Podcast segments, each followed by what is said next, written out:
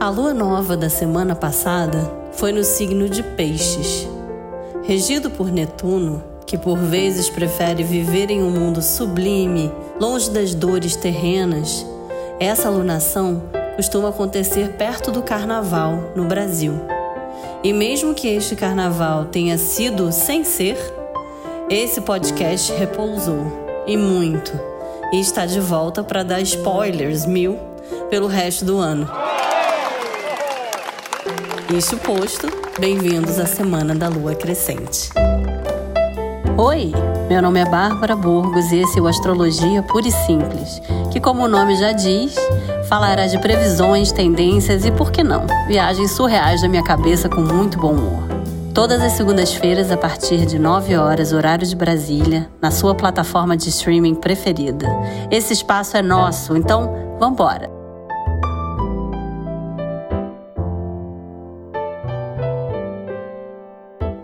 Lua só mudará de fase na quinta-feira, mas antes disso, temos muito que conversar.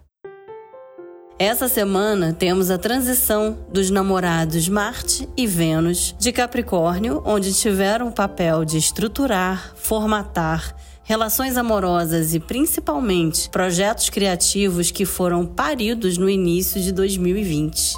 A Vênus, cautelosa, tirou férias do seu furor natural para analisar as situações mais de perto. Marte, por sua vez, em excelente posição, conseguiu agir com toda a força consistente que só Capricórnio tem. Ontem, domingo, ingressaram de mãos dadas em Aquário, signo que, ao contrário do contido Capricórnio, quer mais é espalhar tudo aos quatro ventos.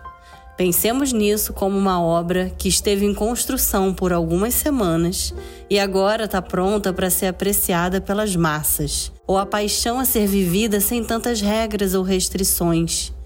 Em um signo racional como Aquário, vemos chances de se chegar a um equilíbrio real entre mente e corpo, coração e lógica.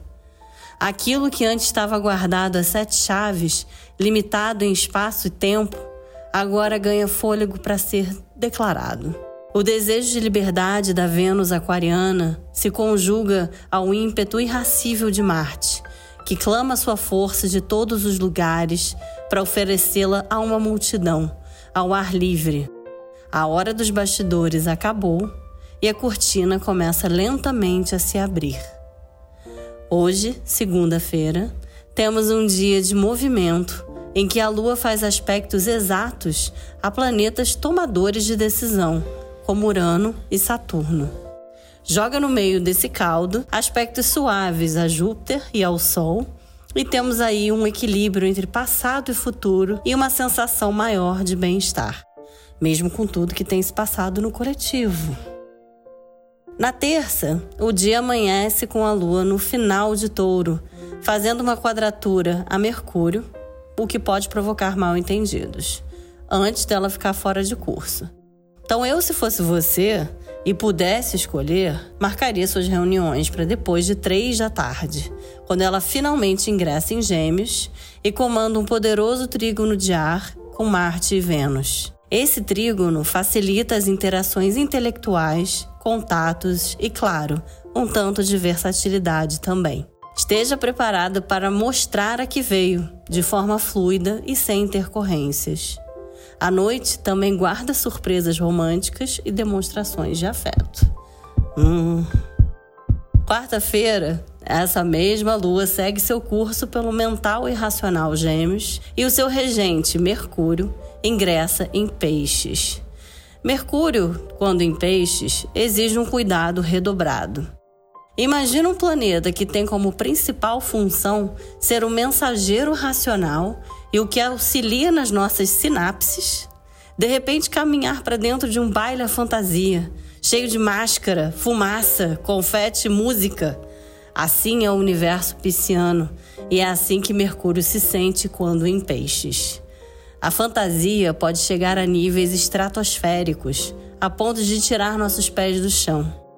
Por isso, nesse período, é importante nos certificarmos duplamente das nossas decisões. Elas estão calcadas em informações reais, fidedignas? recebeu uma super recomendação de compra, mas sem qualquer embasamento, só porque veio daquela pessoa gente fina que você acompanha ou segue? Você falou lé e o outro entendeu cré?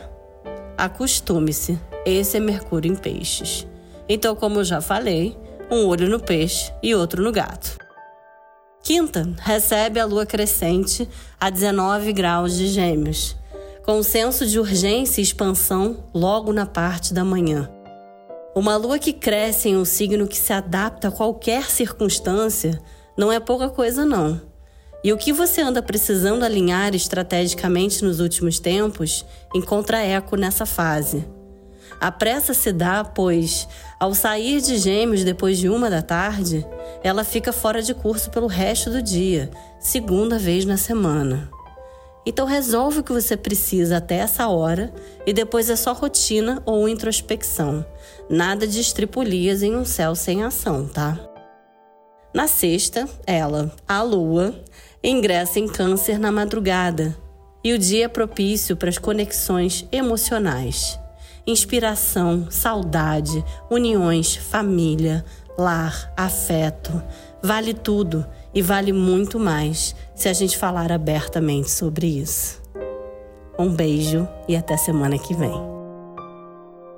Se você quiser me ler, você pode entrar no site da Veja Rio ou no Instagram da Veja Rio. Lá tem a minha coluna mensal, sempre no início do mês. Ou então você pode me seguir no meu Instagram, barbaraburgos.astrologia. Lá tem textos semanais, tem os meus cursos, tem como marcar consulta comigo.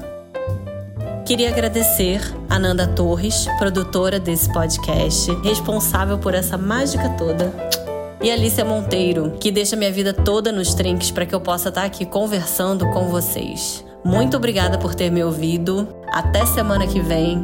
Bom dia, boa tarde, boa noite e um beijo.